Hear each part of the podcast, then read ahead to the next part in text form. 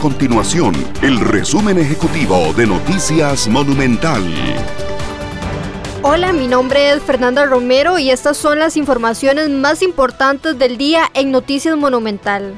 El director del Laboratorio Nacional de Materiales y Modelos Estructurales, la NANME, Alejandro Navas, denunció que advirtieron al Ministerio de Obras Públicas y Transporte sobre malas prácticas, materiales de baja calidad, falta de estudios previos, entre otras irregularidades en la construcción de obras viales en el país.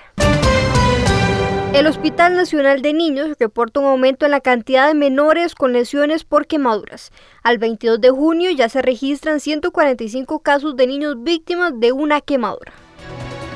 Estas y otras informaciones usted las puede encontrar en nuestro sitio web www.monumental.co.cr. Nuestro compromiso es mantener a Costa Rica informada. Esto fue el resumen ejecutivo de Noticias Monumental.